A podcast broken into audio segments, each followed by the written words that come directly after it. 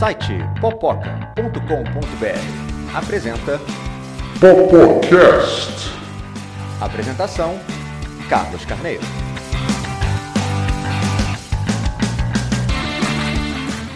Bem-vindos ao Popocast.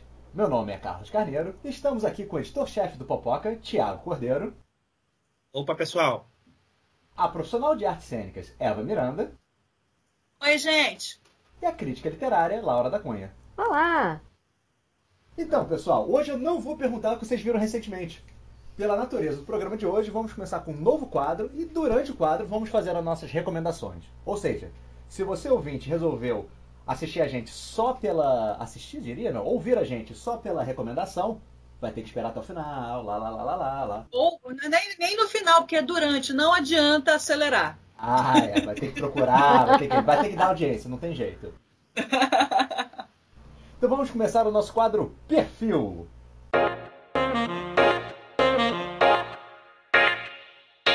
Perfil.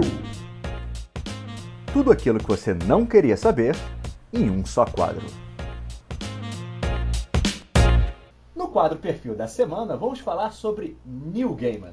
Neil Gaiman é um autor que está fazendo bastante sucesso por conta da série Sandman, que vai ser lançada ano que vem. A gente achou que seria uma boa- um bom momento para falar um pouco do perfil da carreira dele, de como ele começou, de o que, que, é, é, o que, que ele fez, né, o que, que ele representa para cada um de nós, se a gente conhece, não conhece. Vocês conhecem o Gaiman? Ou- Parece uma pergunta retórica aqui, né? Mas enfim. O que, que vocês conhecem do Neil Gaiman? Eu conheço tudo do Neil Gaiman. Uia. Conheço tudo do Neil Gaiman, já li absolutamente. ah, Não, absolutamente tudo não li, não. Mas eu já li de tudo dele. Porque ele faz de tudo. Nossa. Ficando com ciúme aqui. Não precisa ficar com ciúme, ele é gay, man. Ai, meu Deus. É, La- Laurinha, você, da sua coleção de obras do Neil Gaiman já lidas por você, o que que falta? Ui! Faltam alguns livros de. mais infantis dele, algumas HQs e livros de conto. É isso que falta. Ou seja, todos os romances você já leu. Acredito que sim. Que beleza. Pelo menos todos os conhecidos dele eu já li. Não li nenhuma das biografias que ele escreveu. E aí, Thiago, você? Olha, eu já li, quase- eu acho que eu li tudo dele de quadrinhos. Não me recordo de nada que eu Orquídea Negra? li Orquídea Negra. Uau! É, não li tudo dele de livros. Estou pelo menos com um livro aqui em casa, o do cemitério, para ler. É, enfim, sou muito fã do Neil Gaiman, né? Eu sou o que as pessoas falam de chamam fã de carteirinha do Neil Gaiman. Mas você tem um livro autografado dele? Não, não tenho. Não tenho. Eu tenho. Só que tem alguém chegar na sua casa e roubar, né? Que pode acontecer. Assim? Uma pessoa que tenha seu endereço, que conheça seu porteiro, né? E tal. Pode acontecer. Mas você não sabe você estiver qual dos livros é. Vai pegar Não tem todos. problema, a gente investiga. E você, Então- Eva? O que você conhece do Neil Gaiman? Olha, eu, eu sou bem regular nesse aspecto. Assim, eu não li o Sandman das histórias em quadrinhos completo. Eu li alguns arcos, mas eu não li completo. E li alguns dos romances e alguns dos livros de contos. Eu li o Coisas Frágeis de contos, muito bom. Coisas Frágeis, mas não, a minha coleção tá bem completa ainda. Pois é, eu conheço bastante do material dele também, li muitos dos romances dele, dos contos, li alguns dos quadrinhos também, li um pouco. Não li Sandman completo, mas li bastante coisa de Sandman. Herege. Mas é um trabalho em progresso, né? Enfim, se já tivesse O Neil Gaiman mais também é um trabalho em progresso. Ele continua escrevendo. Pois é. Mas a gente vai fazendo as coisas. O foco do nosso quadro é falar um pouco da carreira dele como um todo. O que é bastante interessante, que o Neil Gaiman, ele é, mais do que só um autor, ele é um escritor. Né, no sentido de que ele ganha a vida escrevendo desde o início. Ele começou a carreira dele como jornalista. Ele Sim. falava, escreveu para revistas, para jornais. Foi aí que ele começou a escrever as biografias. A primeira biografia que ele escreveu foi do Duran Duran. Exatamente. E, e escreveu também, acabou escrevendo uma biografia do Douglas Adams. Douglas Adams, isso. E eu li essa biografia. Ele é muito, muito interessante a maneira dele falar do Douglas Adams. Muito Do- carinho, né? Isso. O Douglas Adams ele escreveu O Guia dos Mochileiros das Galáxias, que é um dos filmes, um dos filmes, um dos livros grande sucesso na, na Inglaterra, provavelmente no mundo também, que é mistura muito comédia com ficção científica. E com isso, o, o Neil Gaiman fazendo essa biografia, ele, ele mostra toda a admiração dele por esse autor. O Neil Gaiman ele tem como referências dele, né, muitos outros autores britânicos também. Ele se baseia muito no trabalho do Douglas Adams, ele se baseia no trabalho do do Tolkien, do, Tolkien. do Lewis Carroll, assim, daqueles dos grandes autores de fantasia da Inglaterra. O C.S. Lewis de Nárnia. Eu falei Lewis Carroll, né? Não, o que eu quis dizer é C.S. Lewis, tem razão. Mas o Lewis Carroll também. Ele também se baseia muito no Lewis Carroll porque, bom, Alice no País das Maravilhas. é difícil dizer que ele se baseia, né? Mas é, são, são, são autores que influenciaram a carreira dele. E é o que é mais engraçado é isso, ele como jornalista, ele não começou a, a, a, escrever assim logo de cara, assim, ah, sou um grande autor e foi escrevendo. Não, ele foi usando a carreira dele como escritor para começar a escrever outras coisas. E aí fica difícil de saber exatamente como que começou a carreira dele como autor. Né? Eu acho que meio que ao mesmo tempo as coisas foram surgindo, mas ele ficou muito conhecido, acho que o grande a grande estreia dele, aqui, o que, que lançou ele ao estrelato, foi Sandman. Sim. Escrevendo para quadrinhos, assim. E numa época que os quadrinhos estavam começando a serem levados a sério. E tem uma história interessante de Sandman, que ele cria a ideia de Sandman e ele vai apresentar para o George R. Martin, que não dá a menor bola para aquele cara todo vestido de preto, que apareceu numa convenção para falar é, sobre um personagem que andava em sonhos e, bom, o resto é história, né? Olha, para quem quiser, procura isso no YouTube, George R. Martin, Neil Gaiman, falando, vendo o George R. Martin falar sobre essa história e o Neil Gaiman também. É muito engraçado, porque você vê realmente aquela coisa, tipo, o cara dispensando o Neil Gaiman, achando que, ah, só um moleque qualquer aí com uma ideia doida. Doida, e, tipo, ele se transforma num autor de mega sucesso, e o George R. Martin, né, o escritor de... Perdeu a, a oportunidade de trabalhar junto, né? Ele fala assim, é, ele rindo, né? Seria bom ter trabalhado com o Neil Gaiman, mas acontece. O que eu acho que o Gaiman, nesse sentido, ele fez é que ele tirou proveito é, de poder ganhar dinheiro escrevendo através do jornalismo, que é o que dá para fazer para autores desconhecidos, né? E ele aproveitou essa brecha para entrar em contato com autores que já faziam sucesso, como por exemplo o George R. R. Martin, que tudo bem, não deu certo. Mas ele também acabou entrevistando Terry Pratchett, que é um outro autor britânico de grande sucesso, e os dois ficaram muito amigos. E foi assim que os dois escreveram juntos Belas Maldições. Que foi o primeiro livro do Neil Gaiman, a primeira, o primeiro romance. Vocês chegaram Isso. a ler Belas Maldições? Sim. Lemos sim. e adoramos. Assim. É, o Neil Gaiman recentemente, um, um leitor... Inclusive, eu te dei o Belas Maldições de presente antes da gente começar a namorar. Sim, é verdade. Olha só, gente, Olha, o livro tem história. Estava ficando ainda. Fica a dica. É, inclusive, um, um, um, seguidor do New Gamer no Twitter recentemente puxou um papo de por que, que você não escreve um livro com Terry Pratchett? Não sabia que Terry Pratchett já morreu. É, eu imagino que é alguém que estava descobrindo. E aí o New Gamer comentou, retweetando, dizendo que ele gostaria muito de, de fazer mais trabalhos com Terry Pratchett, mas que infelizmente ele só tinha conseguido fazer um, que, que era Belas Maldições. Que virou série recentemente também. E com... que fez bastante sucesso. Então acho que o Belas Maldições pode ser a nossa primeira recomendação dessa edição de podcast. É uma recomendação unânime dos quatro apresentadores. o vale livro, com certeza, o livro é um PDF. Eu, eu só não recomendo a escolha de tradução bizarra que fizeram para o título. Porque o título original é Good Omens, que seria bons presságios. Como bons presságios viram belas maldições? É isso aí. Mistérios é um do mundo editorial. Outro tema de podcast que são traduções é. bizarras que acontecem no Brasil. Olha só, a gente tem que anotar esse tema aí para fazer uma edição. Mas é realmente um peixe foda. Eu diria que a série é um peixe pode ser. Apesar de eu gostar muito da série, eu acho que a série só peca por ser parecida demais com livros em certos aspectos. Eu sinceramente acho isso uma coisa positiva na série. É uma questão de ponto de vista. Eu acho que a série é pé de foda. Eu gostei demais. Achei que tava todo mundo muito bem. E eu gosto muito, muito, muito, muito do texto original. E achei maravilhoso poder revê-lo na televisão. Gente, o Apocalipse nunca foi tão engraçado. Não é? É maravilhoso que são dois autores de estilo parecido e ao mesmo tempo muito diferente.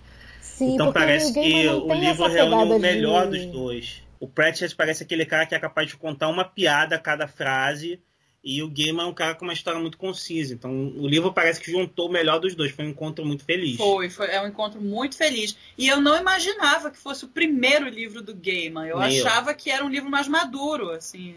É, você tem essa impressão por conta do Terry Pratchett. Porque É, o Terry Pratchett já, já era um autor assim bastante consagrado quando ele escreveu junto com o Neil Gaiman Belas Maldições, né? Então realmente os dois se equilibraram muito bem aí.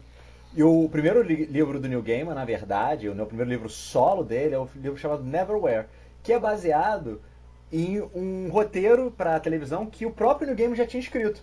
Ou seja, logo no início da carreira, você vê a versatilidade dele. Ele foi lançado no Brasil. Eu não tenho Neverwhere certeza. foi. Com qual nome? Eu Lugar acho que tá algum. como é, lugar algum. É. Lugar algum. Ele, é, ele joga no início da carreira dele, ele já era jornalista, já tinha escrito biografia, já tinha escrito é, quadrinhos, escreveu romance em, é, junto com outro autor, escreveu roteiro e tudo isso de grande sucesso. Então você vê que ele é o cara que realmente nasceu com uma estrela assim na cabeça dele, um cara que gosta muito de escrever para trabalhar. É que ele escreve de tudo, né? Ele escreve diversos tipos diferentes de livro, porque ele tem os romances, ele tem, ele tem os contos, ele escreve para TV, ele escreve para cinema, ele escreve para rádio e ele escreve para revista. E aí com isso você vê, né, com essa colaboração que ele teve com o Terry Pratchett, você já vê um talento dele também para como, como um escritor também colaborativo. Porque ele já escreveu coisas dentro do trabalho de outras pessoas. Ele escreveu HQ pra Marvel, e aí ele escreveu roteiro pra TV Do pro- Doctor Who. do Doctor Who, pra Babylon 5. Aliás, ele é a única pessoa, tirando o, o J. Michael Straczynski, que escreveu um roteiro pra Babylon 5. Né? Ele ajudou no roteiro de Beowulf. É, ele é, ele é co-roteirista do, pro filme Beowulf. Eu nem gosto tanto assim do filme, mas assim, você vê que ele consegue escrever não só coisas autorais, como coisas dentro da técnica, né? Tem, olha, um roteiro se escreve assim, ele vou lá e escrevo um roteiro lá em Ele, Inglaterra. e é interessante que ele acaba pegando o próprio trabalho dele e depois é mudando a mídia. Como ele começou a fazer com Neverwhere lá atrás, né, que era um roteiro de TV, virou livro, depois virou rádio. Ele fez a mesma coisa com outros trabalhos dele. É, muitos dos livros dele depois viraram novela de rádio na Inglaterra. É, e é importante explicar que na Inglaterra novelas de rádio fazem muito sucesso, eles gostam muito. Até hoje, se você conseguir entrar no site da BBC de Londres, na rádio BBC de Londres, você tem muito, você te- consegue ter acesso a essas coisas. Inclusive, Sandman já virou esse ano novela de rádio lá. Uia! Inclusive na, na versão na Inglaterra tem traz atores famosos para fazer as versões de rádio, né? Como James McAvoy que fez a última versão de Neverwhere. É isso que é interessante no- nessas coisas de rádio da Inglaterra. Eles às vezes fazem relançamentos de diversas novelas que eles mesmos escrevem, só que eles vão mudando os atores que estão fazendo as vozes. E A carreira do, do Neil Gaiman, né, com todas essas coisas, tem alguns destaques importantes. né? Em 2001 ele lançou American Gods, também virou a série recentemente, Também Deus tá- Americanos em português. Virou, desa- é, virou série de TV, que, ok, é um P de pode ser. Se você gostou muito do livro, é um P de pode ser. Exatamente. Eu acho que a série, se você gostou do livro, é um P de pode ser. Se você não conhece o livro, ah, é uma série difícil de entender. É, Exatamente. Exatamente. Exatamente. Exatamente. Se você não leu Os Deuses Americanos, já você assiste a série e fica. Mais o quê? Mais o quê? Mais o quê? Só que você fica mais o quê a primeira temporada inteirinha. É, eu, acho que é, eu acho que a série tem um problema que eu não vi a minissérie de Belas Maldições. Mas só o fato de ser uma minissérie eu já imagino que tenha dado certo. Porque o que me parece é que Deus Americanos não tem história para uma série de quatro ou cinco temporadas e eles resolveram esticar para isso. E American Gods não só é o livro mais vendido do Neil Gaiman, como já virou a série, e também está virando agora é, HQ nos Estados Unidos. Então você vê que os trabalhos dele muitas vezes são reciclados de uma mídia para outra, de uma mídia para outra, de uma mídia para outra. Aqueles têm características bem intermídia, né? É, Por exemplo, a literatura dele tem momentos bastante visuais, apesar de não ser necessariamente uma literatura visual. É, é bem. Ele, ele é não muito é exatamente bom. descritivo, mas é realmente, ele tem, ele tem uma pegada de, de narrativa clássica. De que você tem um personagem, o personagem passa por um conflito, e esse conflito vai ser resolvido no terceiro ato, com uma grande ação, realmente tem essa natureza, eu concordo. É, tanto que o Sandman é a única HQ que ganhou um prêmio literário da história. e não é pouca coisa, né? É, e foi no momento em que os quadrinhos ainda tinham muito preconceito. É considerado por muita gente um ponto de virada para os quadrinhos serem levados mais a sério é, pela crítica cultural. Isso. E eu acho até curioso que eu lembro bem quando ele ganhou esse prêmio literário e eu não vejo. É, Eu acho que assim, há muito respeito hoje nos quadrinhos em termos comerciais. Né? Uma boa HQ, a pessoa já olha, pô, isso pode virar uma série, isso pode virar um filme e tudo mais. Mas eu não vejo esse respeito na coisa da- do quadrinho como arte ainda, como a gente esperava quando rolou esse prêmio com o Sandman. É, esse prêmio aconteceu em 91, né?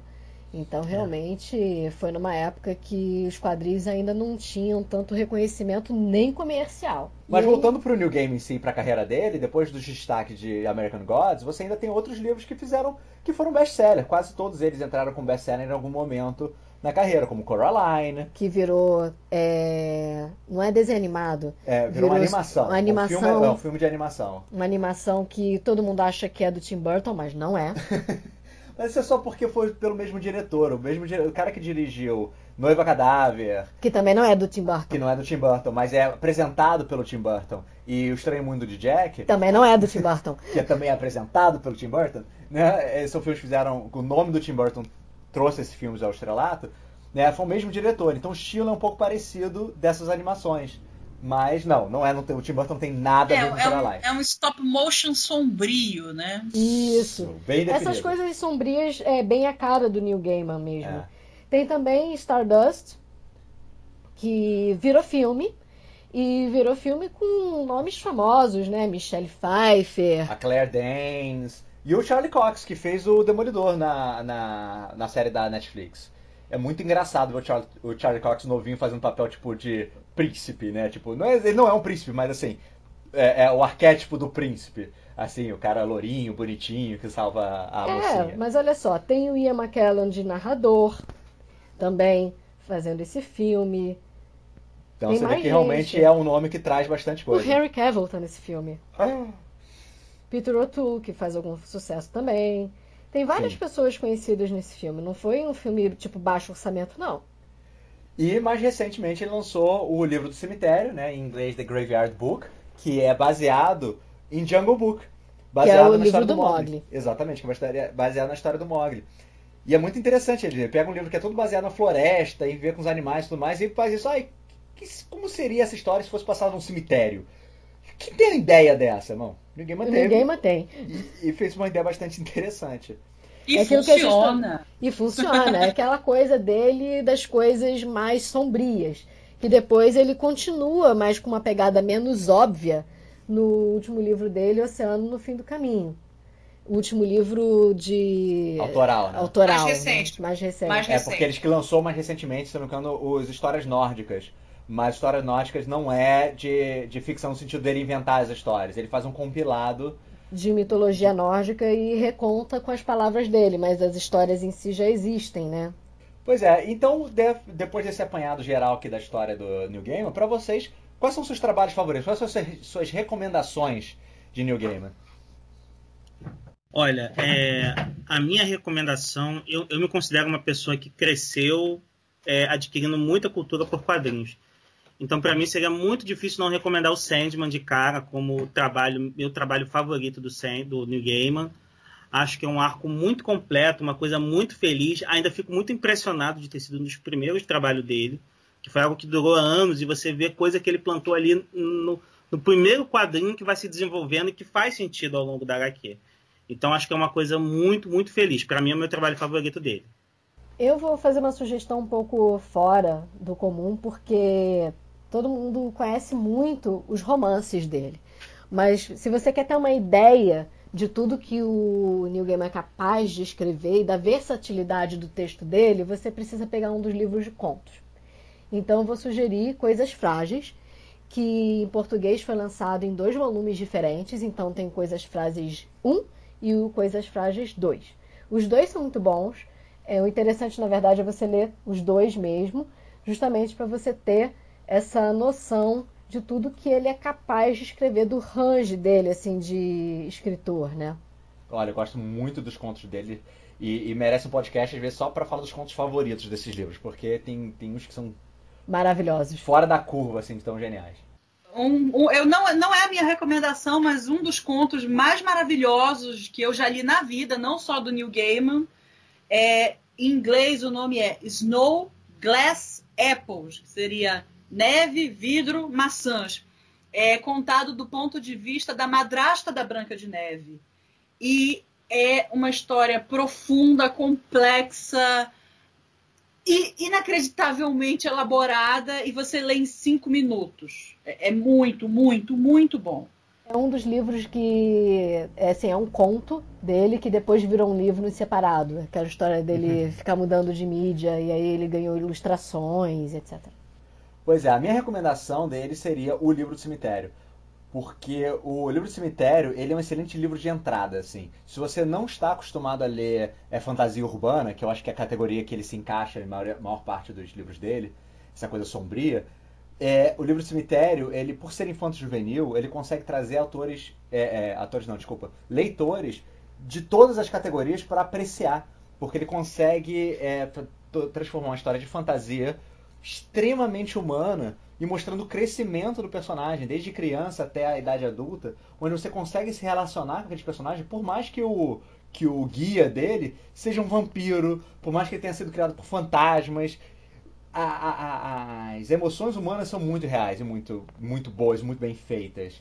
Então, o livro Cemitério para mim é um pé de foda e merece todas as atenções. Assim, já, foi, já recomendei para alunos que, para quem não sabe, sou professor da aula de inglês eu recomendei para alunos que estavam lendo pela primeira vez, às vezes o primeiro romance em inglês que eles leram foi esse livro e, e foi muito bom ver na cara dos alunos essa transformação que, que eles não conseguiam nem imaginar se é possível ter essa, esse, esse... grau de catarse com um livro de com, com, com um livro de fantasia. É, o que eu acho interessante nesse sentido do trabalho do Gaiman é que ele escreve muito para um público mais infanto-juvenil ou até mesmo infantil, mas ele não imbeciliza as histórias. Ele não trata as crianças como imbecis. Né? As histórias dele são muito maduras e com um grau de abertura para a realidade, né? para a realidade dura, nua, crua, que é importante. Plenamente. Então agora, depois a gente ter feito essa apanhada já feito as nossas recomendações, vamos agora entrar na, no momento farofa né, voltando ao que a gente tinha falado no início do podcast, que vai ser lançada a série de Sandman, e a gente tem muito pouca notícia dela, vamos agora fazer uma rodada com todo mundo, mostrando qual é o nosso elenco, quem a gente gostaria de ver como atores nos elenco, no, na série de Sandman. Ah, pois é, isso aí eu fiquei um tempão pensando. e eu acho que eu fiz, assim, para mim é o casting dos meus sonhos. Se eu não tivesse limite de orçamento, era isso que eu ia querer. Como Sandman, Morfeu, eu colocaria o Ken Reeves. O Ken, uh. o Reeves, ele já é eterno, né? Ele tem aquela cara que não envelhece nunca. E ele tem aquele jeitão que ele é emotivo e ao mesmo tempo não é, né? Que ele tem aquela cara que não mexe muito. E isso combina com determinados personagens. E isso combina com o Sandman.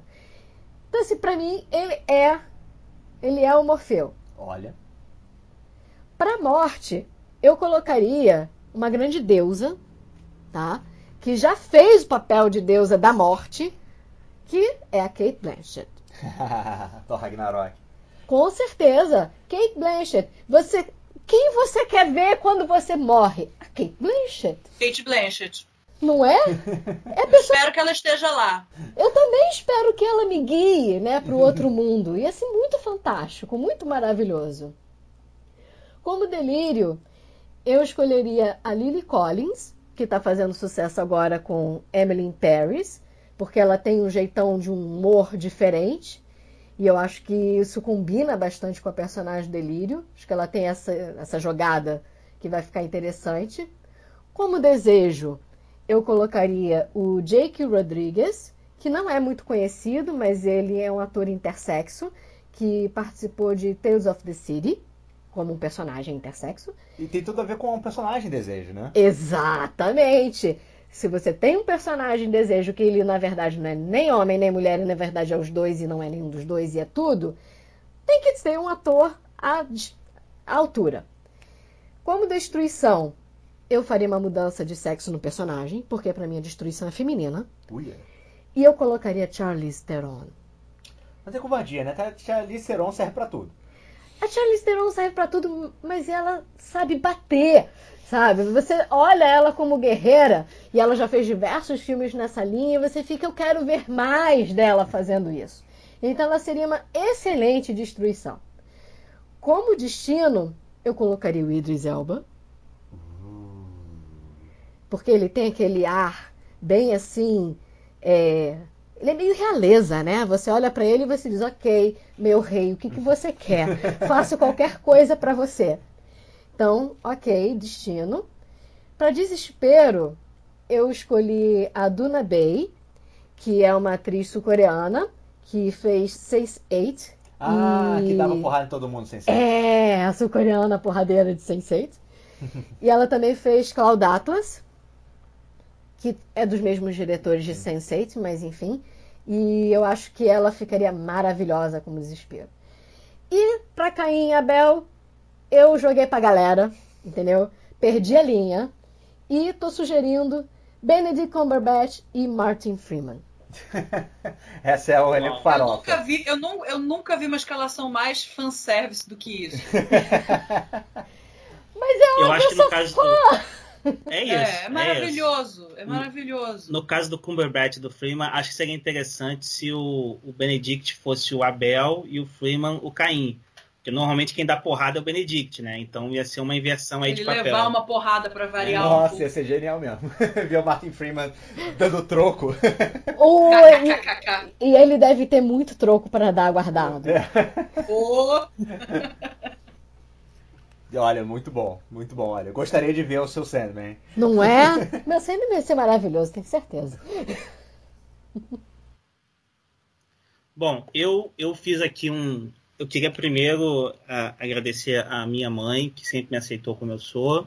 Bom, isso não é o discurso do Oscar, né? Mas enfim, eu estou encarando como se fosse a realização de um sonho de infância. Queria agradecer a vocês por tornar isso possível. Assim, eu comecei escalando para ser Sandman o Rodrigo Santoro, que é um latino. É, eu acho que traria uma cara típica ali ao, ao personagem. Ele é apenas um rapaz latino-americano. Apenas um rapaz latino-americano. Rodrigo Santoro falando em inglês britânico, por Isso. favor. Isso. Uau. A morte seria a Chloe Grace Moritz, que fez a versão norte-americana de Deixa Ela Entrar, que é uma atriz mais jovem, nova. Acho que ela daria uma morte bem parecida com os quadrinhos. O delírio, eu mudei o sexo do personagem, que nos quadrinhos é, é uma adolescente, uma mulher, né? E eu queria botar o Aidan Gallagher, que é o ator de The Umbrella Academy, ele faz acho que o número 5. É um ator bem novo, hoje ele tem 16 anos. Ele Gente, é isso é muito bom. fantástico. Eu achei É, maravilhosa essa escalação, porque é, é, aquele, aquele rapaz é muito bom. Ele é ator. muito bom, assim, né? E, Ele e é- assim, a gente viu em Umbrella Academy ele dar camadas pro personagem, apesar dele ser muito jovem. Nossa, ele é muito bom. é Ele porque Ele, é é, ele é aquele jovem 50 anos. velho, né? É. Ele é o jovem É. velho. um ator de 50 anos fazer um personagem, é, fazer um, um, um sujeito de 50 anos que tem um sujeito de 16 anos na cabeça dele, é relativamente fácil Porque para um ator. você já foi uma Você pessoa já de foi. 16 anos. Agora, um ator de 16 anos fazer alguém que tem 50 anos na cabeça dele é muito e difícil. ele fez. E ele consegue fazer, né? De um jeito que é, que é muito, muito difícil. É, Destino. Eu pensei num ator que tivesse uma dicção, uma voz muito singular, porque é um ator que a gente não vê a cara toda. Boa parte do tempo a gente só vê a boca. Então seria o Tom Hardy, que fez o Bane em, em- no último filme do Batman. Você faria o contrário com ele que o Christopher Nolan faz, né? Que o, toda Sim. vez que o Christopher Nolan escala o Tom Hardy, tá com uma máscara na cara. Ele, você tiraria a máscara da boca e botaria só no resto da cara dele, só deixaria a boca livre. Exatamente. Coitado do rapaz, deve ter maior trauma. Bom, O sonho dele deve ser fazer uma cara. Eu Queria Uma ser cara. só um rosto. queria ser só um Eu rosto. queria ser o espelho, O espelho da da Branca madrasta de da Neve. Branca de Neve. Bom, em Loki é basicamente isso, né? A câmera tá na cara dele o tempo inteiro. Foi fez só de raiva, assim, né? Tipo, não, vou botar a máscara. Ele faz. Minha Ah, cara, eu fiz a câmera Desejo. na cara eu dele. pensei numa, em alguém que fizesse um tipo bem andrógeno. E eu pensei na Catherine Saya Moenig, que no meu sonho ela ainda está em negociações, porque ela já fez muito papel andrógeno na vida. Então não sei se ela toparia fazer mais esse. Mas seria a minha escolha. Ela tá em Ray Donovan, que é uma série muito boa, que se eu não me engano está na HBO. Se vocês puderem assistam, é uma série muito interessante. Desespero, perdão, Destruição.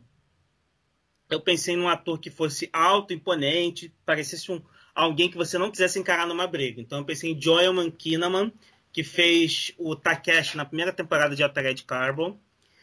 E Desespero, eu acho que a personagem tinha que ser como nos quadrinhos, o que vai exigir computação gráfica. Então eu imaginei alguém que conseguisse interpretar muito bem só com o rosto. E a minha escolha seria Olivia Colman, que faz a rainha em The Crown. Qual temporada de The Crown? Isso é importante. A, a última, a última, a a terceira. mais atual, velha. a A terceira é a quarta, é, a terceira é a quarta. É. Que ganhou o Oscar Enfim. pela favorita. Isso. É exatamente, boa. ela mesma, que está em Fleabag também. Caim e Abel, eu pensei em escalar dois atores negros.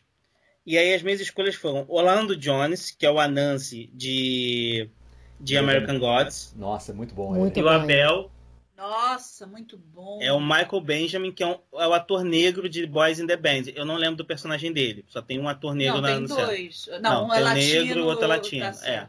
Que é o Michael Benjamin. Aliás, assim, sem querer, eu escalei muitos atores de The Boys in the Band. Embora eu não tenha feito resenha do filme e eu tenha gostado do filme, acabou surgindo sem querer. Olha a representatividade É, né, foi sem gente? querer. É, bom, o, o Dr. John Hathaway, que é um personagem que rouba o livro, que é o livro de feitiços usado para convocar o Sandman, é um papel pequeno, mas importante. Eu pensei em Lil Hell Howery, que é o ator que faz o segurança de aer- aeroporto no filme Corra, que passou recentemente na Globo. E a escalação, que também é um ator de Corra, de Roderick Burgess, que é o patriarca da família Burgess, que faz o feitiço maldito que atrai o Sandman, eu pensei em Bradley Whitford, que é o patriarca da família no filme. E aí tem o filho dele, que continua o processo dele. Eu pensei no ator Iwan Helm, que é o Ramsay de Game of Thrones, Ah, né? Que tem sim. aquela cara de, de psicopata. E aí, assim, se você reparar na minha escalação, não faz sentido nenhum pensar em Titânia agora, porque ela só aparece lá na frente. Mas eu queria botar a Helena Bonham Carter na minha escalação, então ela seria a minha Titânia. Eu já vou avisando aqui. Saiu, saiu Ela seria uma todo excelente mundo, né? Titânia. E aí, assim, os três personagens a seguir estão no filme The Boys in the Band. Tá? O Coríntio, que é aquele personagem que é um dos meus personagens favoritos em Sandman, seria o Matthew Bomber, que acho que é o personagem mais jovem que tem no filme. É um ator muito bonito.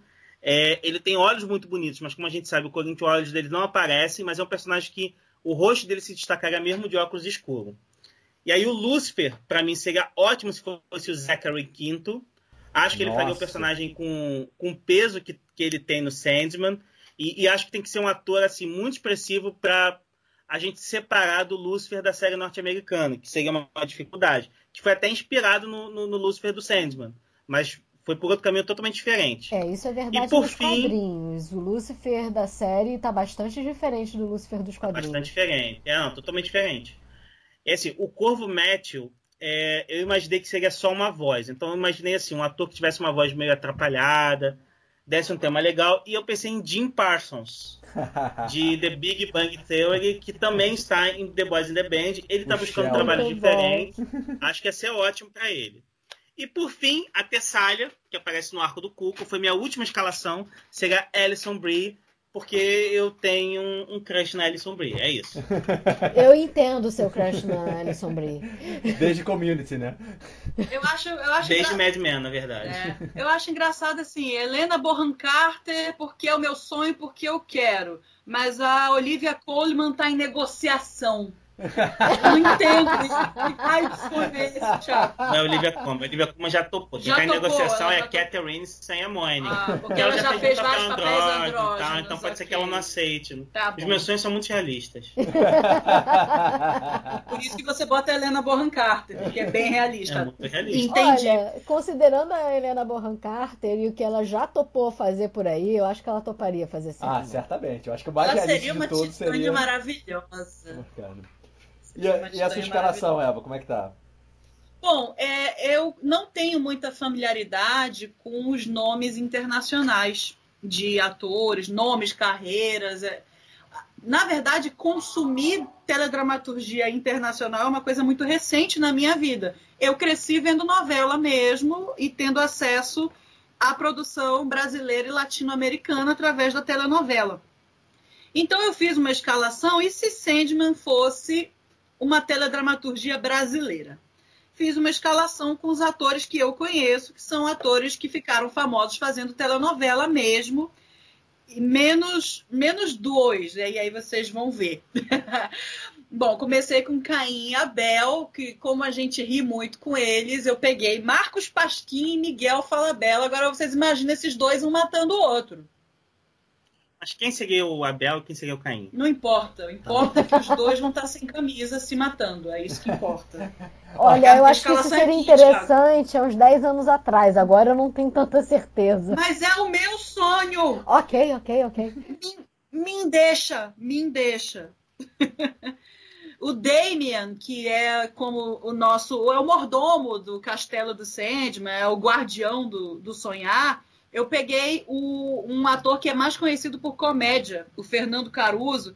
Muita gente conhece ele porque ele, durante muitos anos, foi do elenco do humorístico do Zorra Total. Né? E era uma oportunidade para ele de fazer um papel que não era necessariamente de comédia, um papel dramático. E eu acho que ele tem um físico de role, ele tem um, um, um tipo físico bem interessante para fazer o Damien. Né? No nosso papel título, nosso papel principal, eu peguei um ator que sempre consegue ser esquisito, não importa se ele está fazendo mocinho ou vilão, ele é sempre esquisito. Gabriel Braga Nunes. Até fazendo personagem bíblico, ele consegue ser meio. ter algo off nele. Então, acho que ele traria essa qualidade pro, pro Sandman. E para fazer a morte, a irmã dele é Sophie Charlotte, o que eu acabei de descobrir que foi um equívoco da minha parte. Porque a morte é a irmã mais velha do sonho e a Sophie Charlotte é mais nova do que o Gabriel Braga Ah, mas no Mas desenho. eles são eternos. É o meu É. sonho. É o meu sonho. E, e- e a forma deles aparece como eles quiserem, né? Então não, não, É, não precisa seguir A isso. aparência também. física não necessariamente vai corresponder à idade real deles, até porque a idade real é uma coisa que eles, como eternos, não possuem. É, simples assim. Eu- e é o meu sonho, me deixa. é, para fazer o destino, que é o, o personagem, é um dos personagens, eu acho que mais o conceito mais interessante, né? O conceito do destino. Ele foi, ele foi o primeiro, a primeira ideia que existiu no universo e ele será o último a existir e ele sabe tudo que vai acontecer a todo momento. Ele é o grande, sei lá, ele é, ele tá ele corre paralelo à história, né? Ele tá lá e sempre esteve lá e sempre vai estar lá até o fim. Eu peguei quem? Orlando Drummond. Por quê? É isso. Porque Ele é Orlando eterno. Drummond. Ele é eterno. O destino, o destino pode ter a voz do Scooby-Doo ou do Vingador, depende do dia. Ou do Popeye. No Popeye é Orlando Drummond Eu Também. também? acho que é, não é não? É, Não. é, é. Gente, que legal! O Alf. Orlando Drummond, né, gente? Uma salva de palmas. 101 anos, que seja que venham mais 100, se for possível. É, desejo, para mim, foi uma escalação complicada, porque Desejo tem a característica de que é, é um personagem que é homem e mulher ao mesmo tempo e que é simplesmente irresistível. Ele é tudo que você deseja. Esse personagem é tudo que você sempre desejou na sua vida. Então eu pensei, o que, que eu sempre desejei na minha vida? O que, que mais me fascina em todo o universo? Eu pensei, Maria Bethânia. Maria Bethânia é desejo e Caetano Veloso, os dois ao mesmo tempo. Acho Não sei muito como dire- digno. Não Acho sei digno. como o diretor vai fazer isso acontecer, mas vai ser. Quem é côncavo não nasceu para ser convexo. Não, é. Na, no papel da Desespero, eu coloquei uma atriz do grupo Galpão de Minas Gerais, um grupo de teatro, a Teuda Bara, que ela pode dar todas as camadas de complexidade que a Desespero merece. E no papel da Delírio, eu fiquei na dúvida entre duas atrizes que ficam muito bem ruivas, né? Porque, na verdade, para mim, a Delírio é a Tori Amos, para sempre. Que foi, inclusive, baseado na Tori Amos que o Gaiman criou a, a Delírio. Mas aqui no Brasil, já que a Tori Amos não fala português, não dá para escalar ela no meu elenco. No meu sonho, ela não fala português. eu fiquei na dúvida entre a Camila Morgado e a Marjorie este ano. Como nós estamos falando de teledramaturgia brasileira, nós temos dois interesses românticos para o Sandman, que Porque aparecem na, nos, nos, quadrinhos. Nós temos Nada, a, a, que faz o papel da Nada, eu escalei Cris Viana, pois deusa. Ninguém vai discordar que Cris Viana é uma deusa. Ela é. E como a Lady Kilala da Luminescência, eu escalei a Andrea Horta, que é uma atriz versátil e excelente. Aí temos duas participações especiais aqui. É, eu botei como Lúcifer o homem mais bonito do Brasil, ou pelo menos o homem do Brasil mais parecido com um anjo, Tiago Fragoso. E aí eu tinha me perguntado se eu tinha esquecido Destruição. Eu estava com muita dificuldade de escalar o Destruição e aí, para acrescentar um pouco mais de diversidade nesse meu elenco, que está muito branco, falta melanina no meu elenco. É um fato, gente. Eu sou fruto do, da teledramaturgia brasileira. Vou melhorar, prometo. Eu coloquei o Irandir Santos, que é um cara que você quer ser amigo dele. Eu quero ser amigo do Irandir Santos. E a descrição do Destruição é essa: é um cara que, se você vir na rua, você vai convidar ele para comer um sanduíche. Né? E aí, uma outra participação especial, como a Calliope, que é uma musa que aparece num, num arco muito importante da história. Eu coloquei Eunice Bahia. E aí eu pergunto para os meus três colegas: quem é Eunice Bahia? Menor ideia. Atriz brasileira, Eunice Bahia. Eu sou muito ela, Vocês conheceram ela como a Tainá. Olha uh! só! Aventura na Amazônia. Eu sei quem é. Ela, ela cresceu e ficou linda, cara. Olha, no meu casting, né? Vocês todos são aqueles eram aquelas pessoas que quando eram criança, adolescentes, o professor falava assim: "Vá, vou fazer o dever de casa", né? O trabalho de casa. Aí chegava na aula seguinte, estava com LED, com, com LED purpurina. não é da nossa época. Ah, mas tinha, porque vocês são assim. Cartolina colorida. É, não. O professor falava assim: "Ah, manda fazer isso". É isso que eu faria. Então eu só escalei o Sandman e, e a morte, olha lá. Né? Não tem ficar escalando todo mundo. Eu nem lembrava de tanta gente em Sandman assim. Eu lembrava dos, dos Perpétuos, obviamente, mas eles não aparecem com tanta. Mano, quem aparece muito é o próprio Sandman e dependendo do arco, cada história. Então eu fiquei só no Sandman, no Morfeu, né? E na morte. Só isso. E olhe lá, porque foi o que a professora pediu. É, isso foi o que você achou que a professora pediu. Absurdo. Então, olha só, pra mim, uh, vou começar pela morte.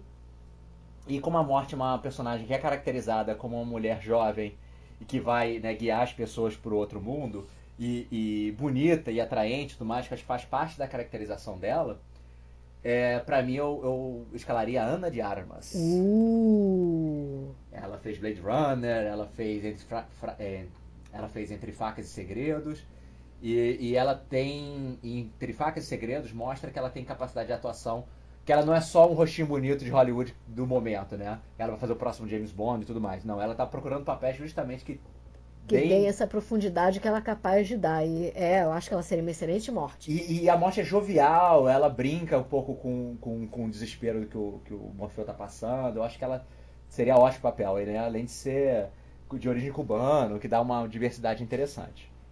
O Sandman, por ele ser caracterizado na maior parte como um cara branco de cabelos pretos, com com, com uma, uma, cara meio esquisita na maior parte do tempo, eu escalaria o Adam Driver. Porque o Adam Driver, ele é fenomenal. Ele, eu gosto muito dele no, em Infiltrados na Clã. Eu gosto muito dele em, em Histórias de um Casamento. Ele tem essa voz grave que dá um, que dá um, um contraste pro personagem. Eu acho que ele conseguiria fazer essa situação eterna muito boa. Mas como eu escalei menos que todo mundo, eu vou botar aqui também uma outra escalação, porque como o, o, o sonho é um perpétuo, ele aparece em diversos momentos na história, tem um momento da história que mostra a história dele com a Nada. E como a, a Eva né, é, trouxe a Nada pro elenco, vou trazer também o quem o, o, seria o Morfeu, quem faria o papel do Morfeu naquele momento. Aí seria o parceiro do Adam Driver no filme de Infiltrados na Clã, o John David Washington, que ele é filho do Denzel Washington. E ele é excelente ator. Eu acho que ele conseguiria trazer é, é, essa. Né, o, o, Morfeu nessa época era um pouquinho. Era um pouco mais é, é, arrogante. Eu acho que ele conseguiria trazer essa arrogância. E ele é um ator maravilhoso. Eu acho que ele seria perfeito pro papel. Olha, eu só acho que você deu uma babada no Adam Driver e tá dando uma de John Oliver. Mas o Adam Driver ele merece. Agora eu que tô com ciúme. É, então, e você que está ouvindo a gente? Quem você gostaria de ver no elenco de Sandman? Né? Escreve pra gente, conversa com a gente, fala com a gente aí através do site popoca.com.br ou no, no Twitter. Ou escreve pra gente. Pois é, site... fala. Site popoca.gmail.com. Isso mesmo. E, e, assim, conversa com a gente que a gente responde, né? A gente vai ficar é, de boa. Né? E se você tiver mais algum trabalho também do New Gamer que você curta e que você queira comentar, que a gente tem esquecido, mas como vocês não falaram no livro tal, fala pra gente que a gente esqueceu. E se vocês também quiserem é, sugerir outros perfis para a gente abordar, a gente já abordou o perfil da animação brasileira e está abordando agora o perfil do New Gamer. Se tiver outra pessoa, outra obra, outro conjunto de coisas que a gente, que você acha que, a gente, que mereça um perfil, fala com a gente também. Ok? E muito obrigado pela audiência e até o próximo programa. Digam tchau, Lilica. Tchau, Lilica. Tchau, Lilica. Tchau, Lilica.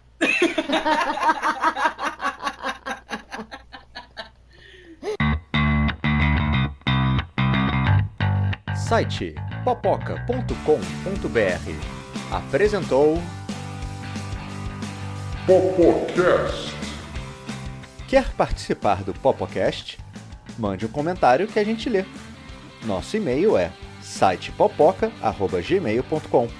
Você também pode enviar pelo formulário de contato no site popoca.com.br ou nas nossas redes sociais, no Instagram, Facebook e YouTube, em que estamos como arroba sitepopoca.